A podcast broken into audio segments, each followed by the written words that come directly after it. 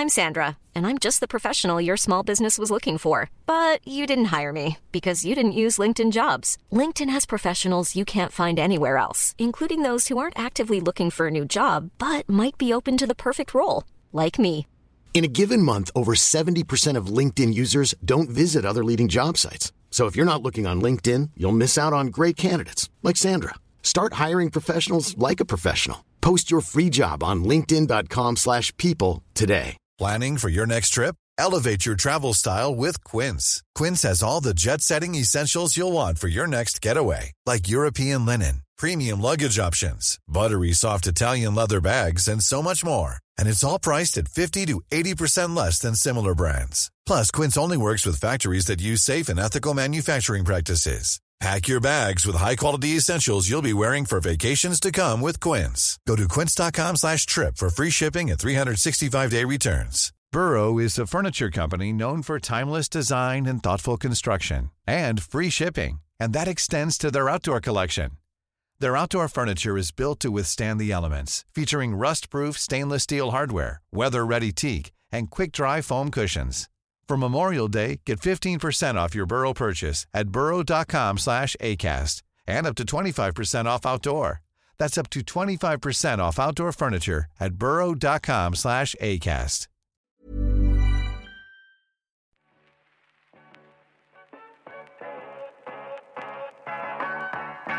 Der Agrarmarkt-Podcast. Nach einer Woche Diskussionspause widmen wir uns heute den massiv volatilen Märkten der letzten zwei Wochen, der sich weiter verschärfenden Rezession und politischen Einflüsse darauf sowie dem zentralen Punkt, nämlich dem vielleicht drohenden Atomkrieg aus Russland und was dieser für unsere Märkte bedeuten könnte. Alles, was wir im heutigen Podcast besprechen werden, sind unsere persönlichen Meinungen von Philipp und von mir und keine Anlageberatung. Herzlich willkommen an diesem Donnerstag, dem 6. Oktober 2022 um kurz nach 21 Uhr.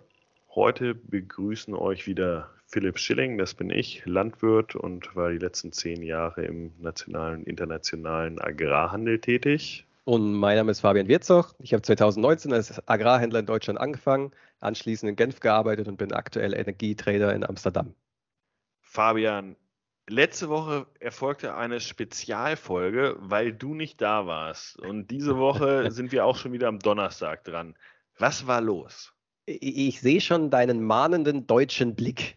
Äh, tatsächlich, tatsächlich habe ich mir Corona in äh, London geholt. Als hätte ich es gewusst. Letztens noch gehetzt, Corona gibt es nicht mehr und hier in Amsterdam ist alles offen und äh, prompt hat es, ne? und ähm, ansonsten London? Erfahrung, oh, wunderbar. Also, also, die City an sich mega geil. Und mein Arbeitgeber hat dort auch ein, ein Büro im, im, höchsten Gebäude und ja, ist halt mega cool, wenn du über der Stadt bist, um dich herum die ganzen Banktürme und ja, sitzt er da drin an, an deinem Bildschirm. Aber sobald man halt auch mal ein bisschen rauskommt, war ich dann doch, äh, ich war so ein bisschen an Deutschland tatsächlich erinnert. Es gibt schon viele Ecken, die so äh, längere Zeit keine Renovierung mehr gesehen haben. Die Leute, die Leute haben kein Geld dafür. Und, und gerade die ganzen Banker haben darauf gehofft, dass es jetzt endlich eine Steuererleichterung für die Spitzenverdiener gibt und wieder waren ja, gegen sie leer. Der aus, ne? also, arm, ja, genau. Ich, ich, ich habe tatsächlich zu meinen Kollegen gesagt, also in London, entweder musst du Milliardär sein oder, oder Botschafter, ansonsten ist das Leben, glaube ich, tatsächlich eher äh, gar, gar nicht so leicht. wir, wir haben Mitleid. Wir haben Mitleid mit der, mit der äh, Szene in London und, und denke, wir fokussieren uns heute dann doch so, sofern möglich auf, auf die extrem volatilen Märkte, die die dort sicherlich auch äh, sich angeschaut haben. Aber wir gucken es uns jetzt auch nochmal intensiver an. Marktupdate. Es war nicht nur bei dir eine verrückte Woche, sondern auch an den Agrarmärkten. Ähm, wenn wir anschauen, wo wir heute schließen, bei 345 Euro an der Mativ in Frankreich für Malweizen Dezember 2022. Ähm, das sind 8,75 Euro weniger als letzte Woche. Ich hatte ja ein kleines Marktupdate rausgehauen ähm, vor unserem Sonderpodcast. Ähm, die physischen Märkte stabilisieren sich etwas. Allerdings natürlich dann auch auf etwas niedrigerem Niveau. Und äh, neue Erntemativ äh, ist entsprechend natürlich auch runtergekommen, 6,75 Euro im Gleichmarsch quasi. Wir hatten allerdings ein Zwischenhoch vor drei Tagen und sind da auf Dezember Mativ bis äh, 360 hochgegangen. Wir hatten ja mal diskutiert äh, letzte Woche oder beziehungsweise vorletzte Woche, dass äh, aktuell die Eskalationsspirale im Gang ist und äh, genau das war der Fall. Wir haben die Annexion gesehen äh, der, der Region und äh, immer weitere Eskalationen. Außerdem kam noch ein USDA-Report raus, ähm, Bestands- und Produktionsbericht, also kein großer USDA-Report, der kommt erst wieder am 12. Oktober. Aber ähm, die Weizenernteprognose 2022, 2023 in den USA wurde um 3,6 Millionen Tonnen runtergenommen. Das hat viele überrascht. Und auch die Maisvorräte waren erheblich niedriger, als äh, die meisten gedacht, Analysten gedacht hatten. Von daher, das war auch das war ein bullischer Faktor äh, neben diesen ganzen politischen Sachen. Und dann haben wir zwei Tage seitdem einen Abverkauf gesehen. Vielleicht einfach wegen, wegen wahrscheinlich weiterer fehlender News. Der Exportkorridor läuft weiter. Also wenn man jetzt nur das physische Geschäft sieht, dann muss man sagen, da ist nicht viel passiert. Wenn wir aber bei den Fundamentalfaktoren bleiben, dann sehen wir, dass Frankreich aktuell weiter exportiert auf Teufel komm raus. Also Ende Oktober werden wir wahrscheinlich, ich hatte ja mal gesagt, Ende September die Dritt, 50 Prozent der Drittlandsexporte, wahrscheinlich Ende Oktober 50 Prozent der Gesamtexporte des französischen Weizens wird bereits gelaufen sein. Und zusätzlich fährt Europa und gerade Frankreich und ähm, auch Südosteuropa eine desaströse Maisernte ein, ähm, die, glaube ich, so noch nicht komplett gehandelt ist und was das für Auswirkungen in den einzelnen Ländern hat. Ähm, ja, wenn, wenn wir über den Russland-Ukraine-Konflikt sprechen, da werden wir nachher noch ein bisschen intensiver drüber sprechen und dessen Bedeutung sehen wir natürlich äh, die Diskussion um den Exportkorridor, dass sie weitergehen, ähm, dass der zwar aktuell noch läuft, aber die Zeichen schlecht stehen, über November hinaus ähm, laufen zu können drückt allerdings aktuell immer noch die Preise. Wenn wir Offerten aus Ukraine sehen, sind die massiv viel günstiger als aus anderen Ursprüngen, einfach weil die Leute jetzt, während es noch läuft, natürlich auch noch raus wollen. Wenn wir uns den Raps dagegen angucken, oder was heißt dagegen, auch der ist die letzten zwei Tage sehr stark runtergekommen. Wir schließen heute auf dem Novembertermin mit ähm, 616,75 Euro und waren kurze Zeit bei 648 Euro. Also wir sind fast auf 650 Euro wieder hochgekommen. Und danach ein massiver Abverkauf.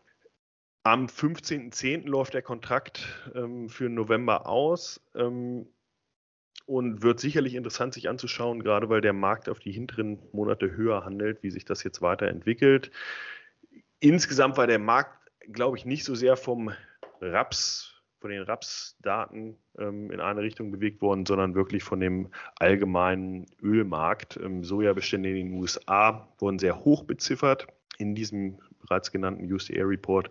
Daraufhin ging die Sojakurse erstmal auf ein Vier-Wochen-Tief.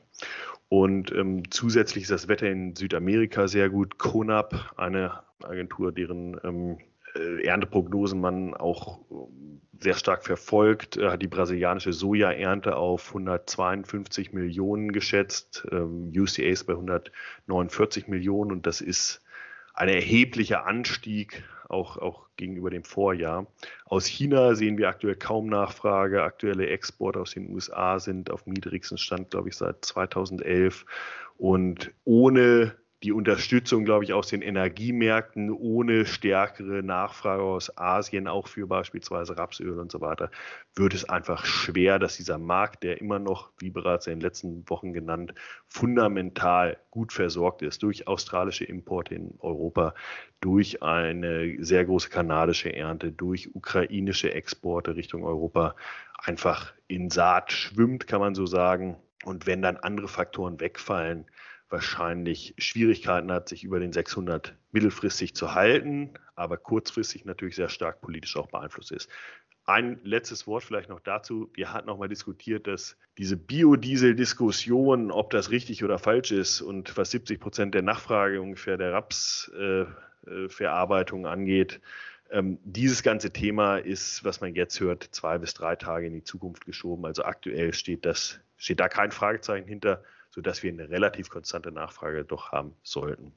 Und damit, äh, um es nicht zu lang werden zu lassen, würde ich sagen, zum Makro.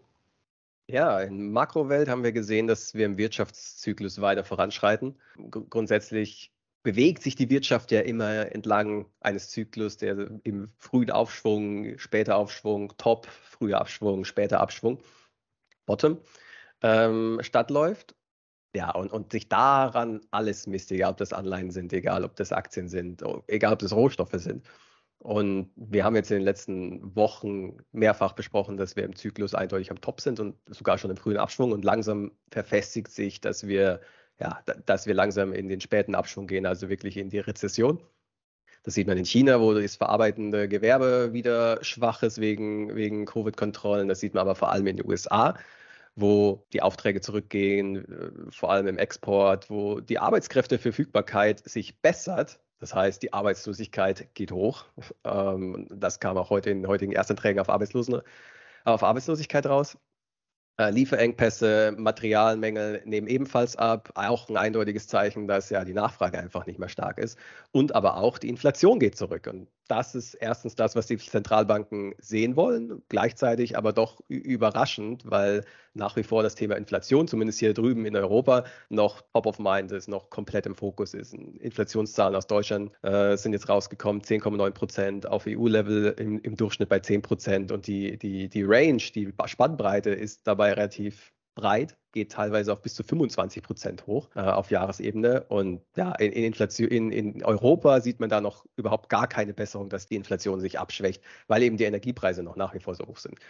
Und das hat natürlich dann auch Auswirkungen auf, ja, auf den ganzen restlichen Wirtschaftsbereich mit den Einkaufsmanagern immer noch, äh, ja, die, die, die prognostizieren, dass die Aussichten sehr schlecht sind für ihren Bereich. Wir sehen, dass die Einzelhandelsumsätze in der EU den dritten Monat in Folge nun fallen.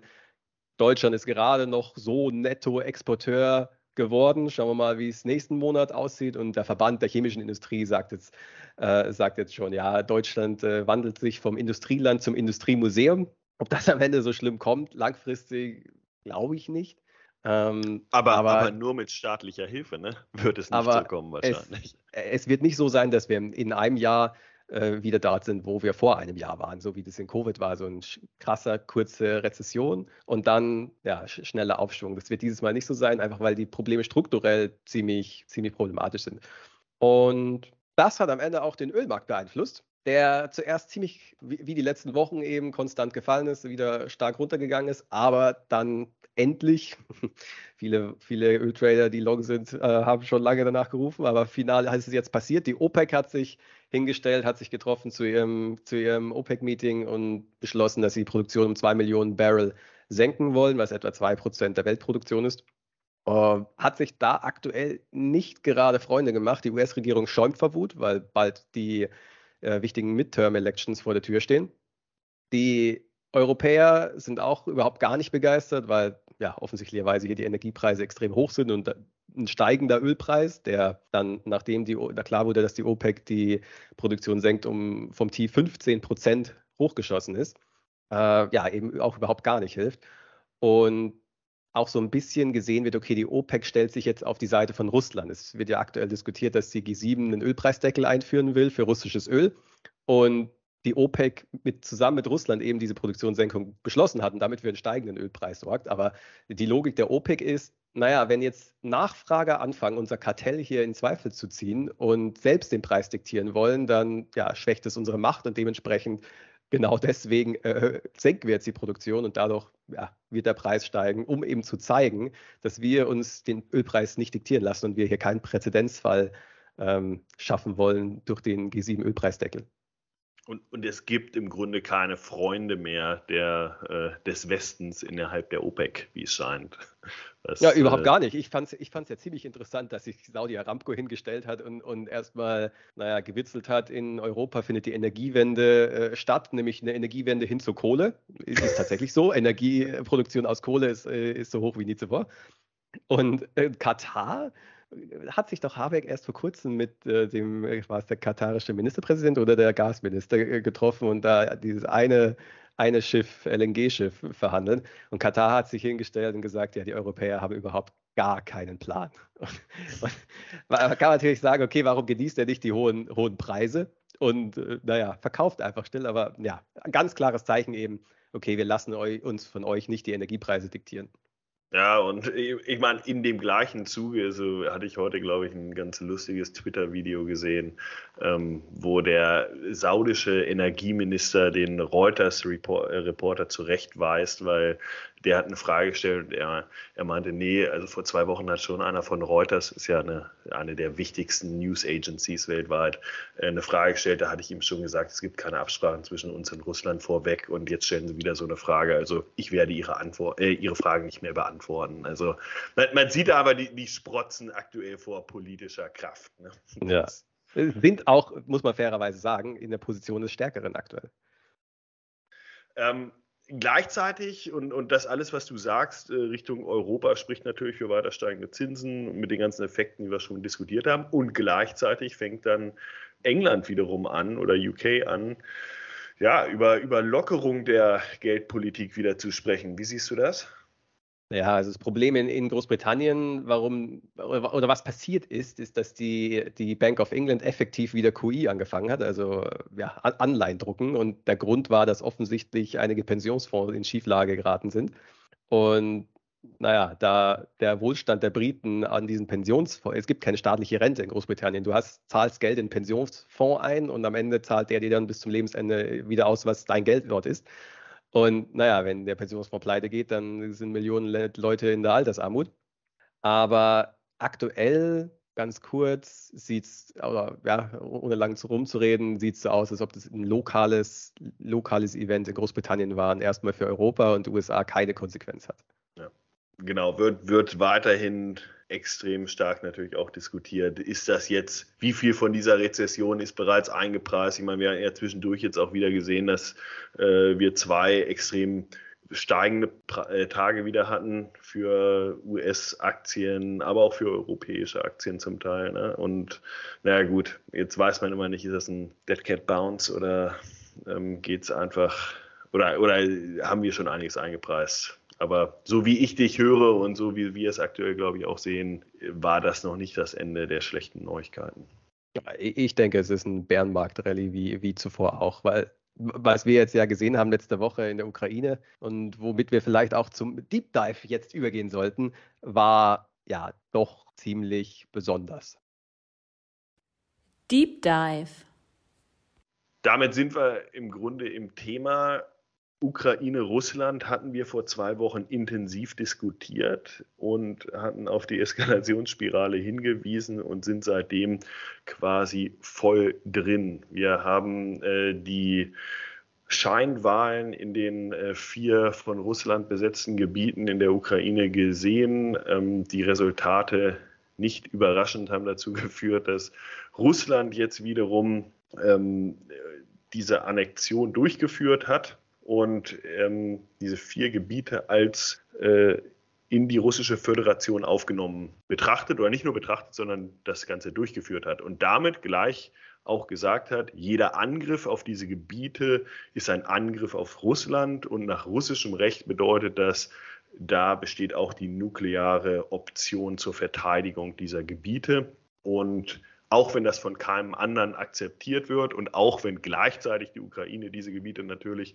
äh, zum Teil äh, bereits nicht nur angegriffen, sondern auch einige Teile davon zurückerobert hat, ist, steht das jetzt im Raum. Und dann gab es vielleicht, um, um das Bild nochmal komplett zu machen, auch schon Gerüchte darüber, ob nicht ein Zug mit nuklearen Raketen oder Sprengköpfen oder was auch immer schon in diese Gebiete fährt. Das heißt, dass diese, dass solche Waffen auch dort stationiert werden sollen. Ist das oder wie viel davon natürlich Informationspolitik oder Disinformationspolitik von Russland ist oder nicht, ist unbekannt. Wir haben gleichzeitig auch die Angriffe, das ist ja mittlerweile bewiesen, so wie ich das gelesen habe, auf die äh, Gaspipelines gesehen und ähm, somit eine weitere Eskalation dieses Krieges.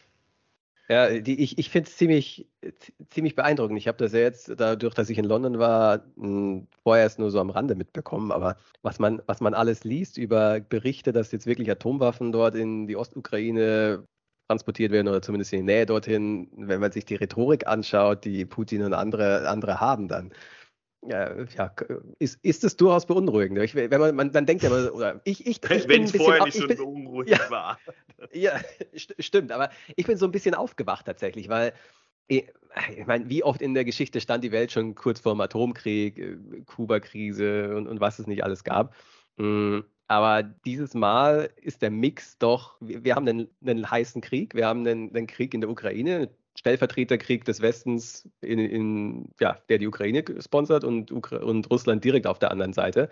Wir und russischen Russl Machthaber, der sich gerade in eine Situation manövriert hat, in, aus der er eigentlich nicht mehr rauskommt, weil er selbst nee, überhaupt sagt, gar nicht mehr. Das ist jetzt Russland und das verteidigen wir. Und wenn er das jetzt nicht macht, werden ihm ja die Hardliner, und von denen hat er jetzt einen auch gerade zum diesem Bluthund laut Bildzeitung, wie er immer genannt wird, gerade zum General äh, gemacht. Die Hardliner werden natürlich nicht akzeptieren, dass diese Gebiete wieder aufgegeben werden. Und das innenpolitisch zu verkaufen, dass diese Gebiete unmöglich, aufgegeben werden, ja. ist quasi für Putin unmöglich. Das heißt, der Machthaber Russlands hat sich gerade in eine All-in-Situation bewegt. Mhm. Und, ja, und, und damit ja. Der Westen aber, der, der, und der Westen lässt halt bisher nicht locker. Und ich glaube, das ist so, ja, das, und, was die und Sache kann gefällt. jetzt auch nicht mehr locker. Wir, wir, können auch nicht mehr raus. Es ist, äh, es ist ein Deadlock. Die, Richtig. Die USA und, und, und gleichzeitig Europa kann sich jetzt nicht hinstellen und auf einmal auch, ach ja, wir liefern jetzt doch nicht mehr keine Waffen mehr ähm, oder ach ja, ist jetzt nicht so schlimm oder, oder weiß ich nicht, geh, geh mal an den Verhandlungstisch. Äh, eigentlich können beide aus der Situation aktuell nicht mehr zurück, ohne das Gesicht zu verlieren. Richtig, und äh, Russland sagt ja, die Verhandlung äh, sei offen, aber nur Basis der jetzt äh, aus ihrer Sicht fixierten Grenzen. Und die Ukraine sagt natürlich genau, das ist keine Verhandlung, sondern erst, wenn diese Gebiete aufgegeben werden von Russland. Und damit gibt es auf absehbare, äh, absehbare Zeit keine Verhandlungen und ja, mögliche Eskalation. Warum diskutieren wir das eigentlich? Weil das, das wird natürlich aktuell sehr viel in den Medien diskutiert, weil wir letztes Mal vor zwei Wochen auch darlegen wollten, was könnte das theoretisch für Agrar- oder Commodity-Märkte, aber auch im speziellen Agrarmärkte heißen. Und ähm, ja, wir haben damals schon gesagt, Eskalation ist natürlich auch bullisch für die Märkte und man kann es vielleicht jetzt auch mal ganz bildlich machen. Sagen wir mal, aus irgendwelchen Gründen würde eine Testatombombe in der Black Sea hochgehen, einfach nur um Zeichen zu setzen, dann fährt natürlich oder ist ganz schwierig, noch Schiffe dazu zu bekommen, in der Schwarzmeerregion Weizen zu laden. Und damit ist natürlich nicht nur der Exportkorridor potenziell am Ende, sondern vielleicht auch zusätzliche Exporte aus dieser Region.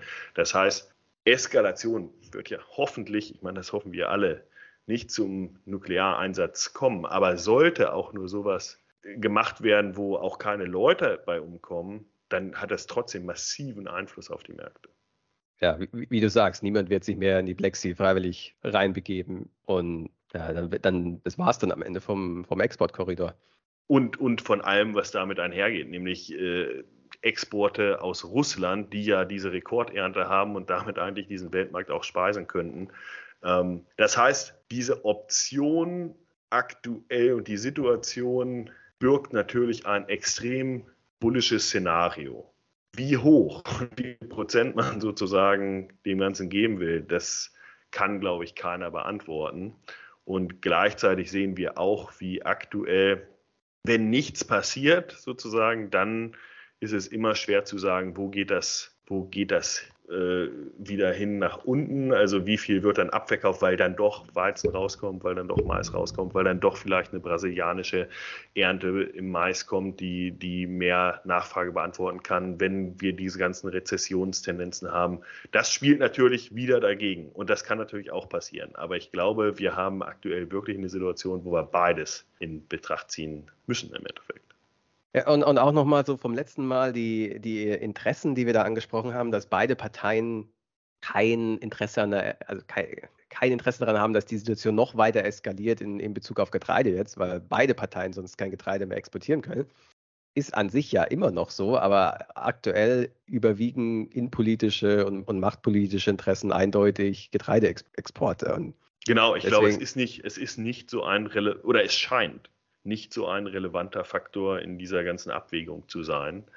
Und damit könnten auch wieder die Agrarmärkte zu einem Spielball sozusagen dieser großen Krise werden. Was mich nicht unbedingt hier bullish werden lässt, unbedingt, dass ich sage, dieser Markt muss in diese Richtung gehen, aber was natürlich heißt, dieser Konflikt entscheidet in dem nächsten Monat den Preis. Und alle anderen Faktoren, die ich auch vorhin im Marktupdate genannt habe, sind wichtig in der mittelfristigen Betrachtung, aber sind nicht so entscheidend wie das, was dort gerade passiert. Jetzt ist natürlich die Frage, was sind denn diese mittelfristigen Faktoren? Und da würde ich vorschlagen, dass wir zum Ausblick übergehen. Ausblick. Mittelfristig haben wir weiterhin natürlich ein im Marktupdate kurz diskutiertes äh, Angebots- und Nachfragesystem, äh, was im Soja und im Mais sich doch langsam drehen könnte aufgrund der höheren Angebotsverfügbarkeit aus Südamerika, wie es aktuell aussieht, aufgrund des, des guten Wetters ähm, und der fehlenden Nachfrage aus Asien. Also dieses Szenario, Rezession schlägt ein auf die Nachfrage, andere Produkte außer Weizen äh, sehen vielleicht ein bisschen elastischer aus, ähm, scheint sich mehr zu verfestigen.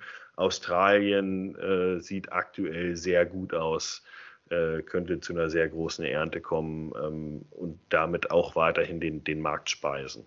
Das sind, glaube ich, so die, die, die dahinterliegenden Faktoren, die aktuell in den, den Markt mitpreisen können. Ja. Die, die Schwäche sieht man ja aktuell eh schon in den US-Mais-Exporten. Heute Zahlen rausgekommen. Es sind die zweitschlechtesten Exportzahlen seit 30 Jahren. Soja war jetzt auch nicht gerade stark. Die, dieser Nachfragerückgang aus China ist nicht nur irgendwas, was wir hier im Podcast diskutieren, was kommen könnte und die Nachfrage nach Nahrungsmitteln ist immer konstant, sondern der ist jetzt da.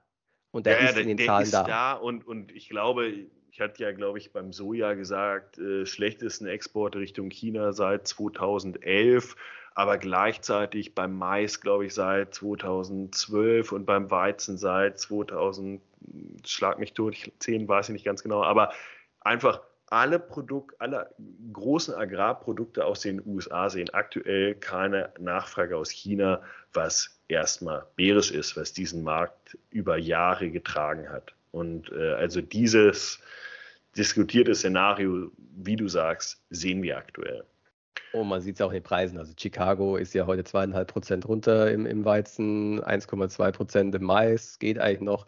Aber da, da, waren ja auch diese riesigen, die, die, wirklich gigantischen Zahlen aus Brasilien, dass die Maisproduktion äh, innerhalb von einem Jahr 13 Prozent höher ist.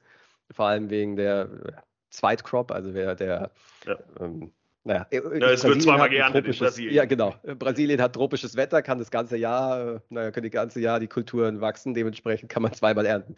G genau, also riesige Ernte aus Brasilien, gleichzeitig schwächere Maisnachfrage aus dem Hauptimporteur.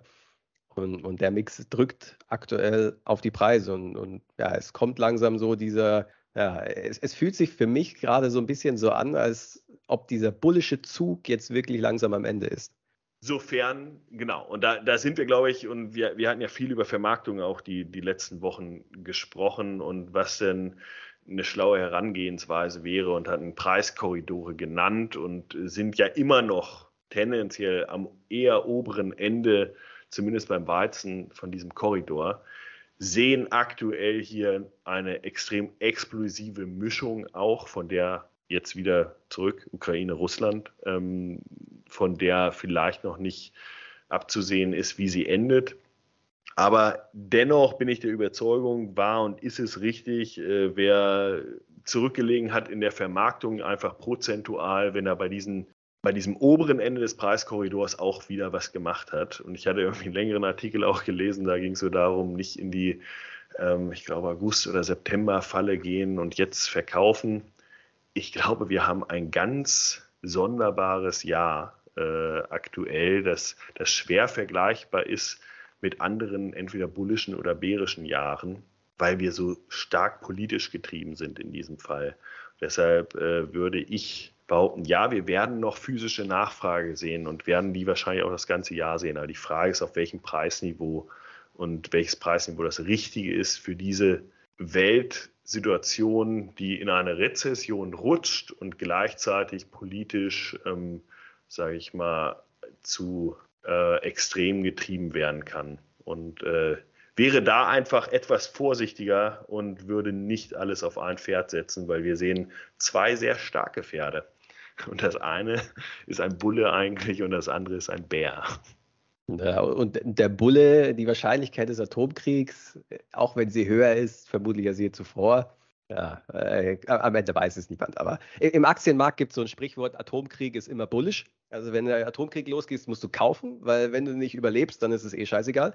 Und, aber wenn du überlebst und der Atomkrieg doch nicht kommt, dann werden Aktien natürlich nach oben gehen. Und der, das Äquivalent für den Getreidemarkt wäre dann genau umgekehrt. Ja, äh, Im Zweifel Atomkrieg verkaufen, weil wenn er kommt, dann ist eh egal. Und äh, wenn er dann doch nicht kommt, ja, dann ist genug Angebot aus Russland, der Ukraine eben da. Ja, wobei ich glaube, dieses Szenario nicht ernsthaft gehandelt wird aktuell.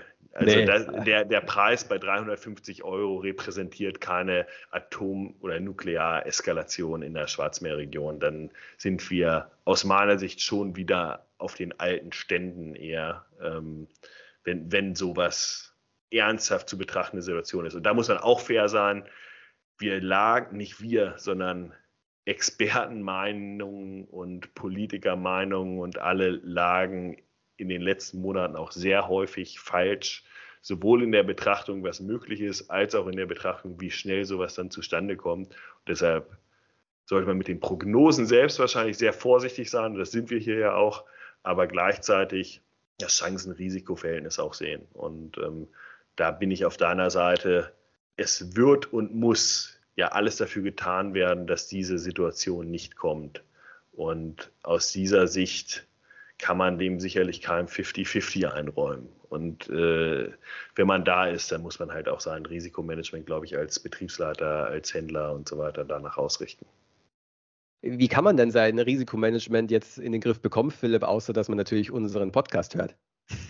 ja, ich, ich glaube, zum einen muss man natürlich sich äh, weiterhin sehr gut informieren, äh, nah dranbleiben ähm, und die politischen Nachrichten verfolgen. Ich glaube, das, das ist wirklich was, äh, was einen Einfluss haben wird. Und ähm, wie man jetzt auch sieht, super schnell handeln und es quasi schon verwechseln, das kann man nicht.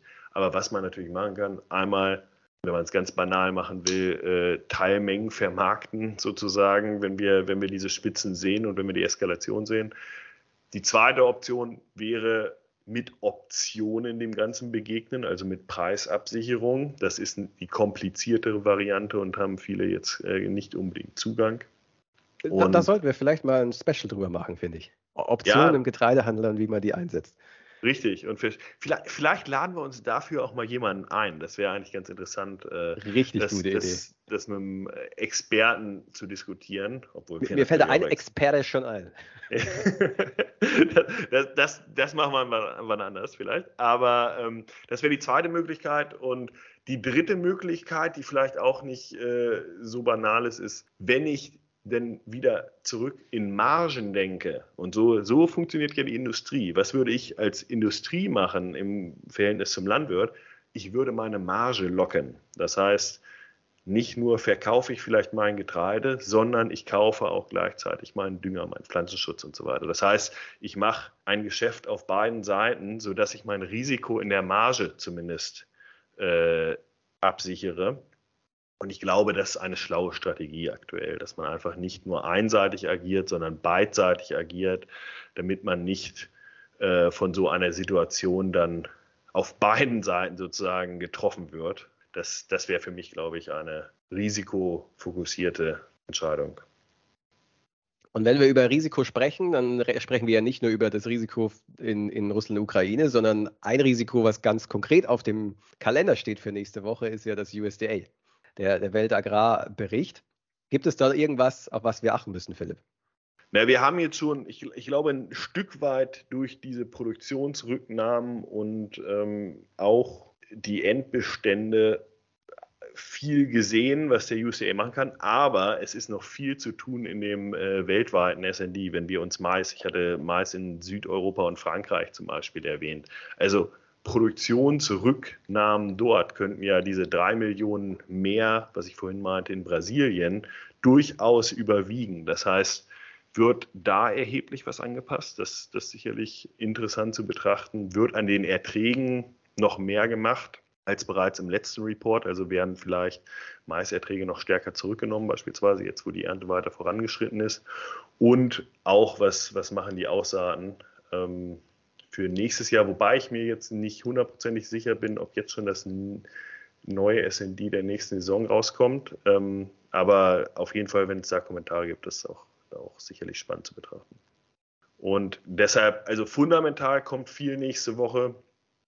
Und gleichzeitig haben wir eine politisch angespannte Situation.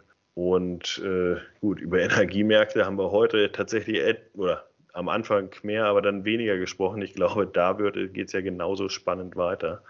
Und ja, wird auf jeden Fall eine Woche, die viele Überraschungen bereithalten kann und entsprechend wir auch viel wieder zu diskutieren haben. Und da freue ich mich drauf. Wenn euch diese Folge gefallen hat, dann freuen wir uns sehr über eure Kommentare und Bewertungen direkt hier unter dem Podcast. Und falls ihr Fragen habt oder Anregungen, schreibt uns gerne eine Mail an studio.agrarmarktpodcast.de. Ansonsten freuen wir uns sehr, wenn ihr diesen Podcast weiterempfehlt an Leute, die sich ebenfalls für das Thema Agrarhandel interessieren.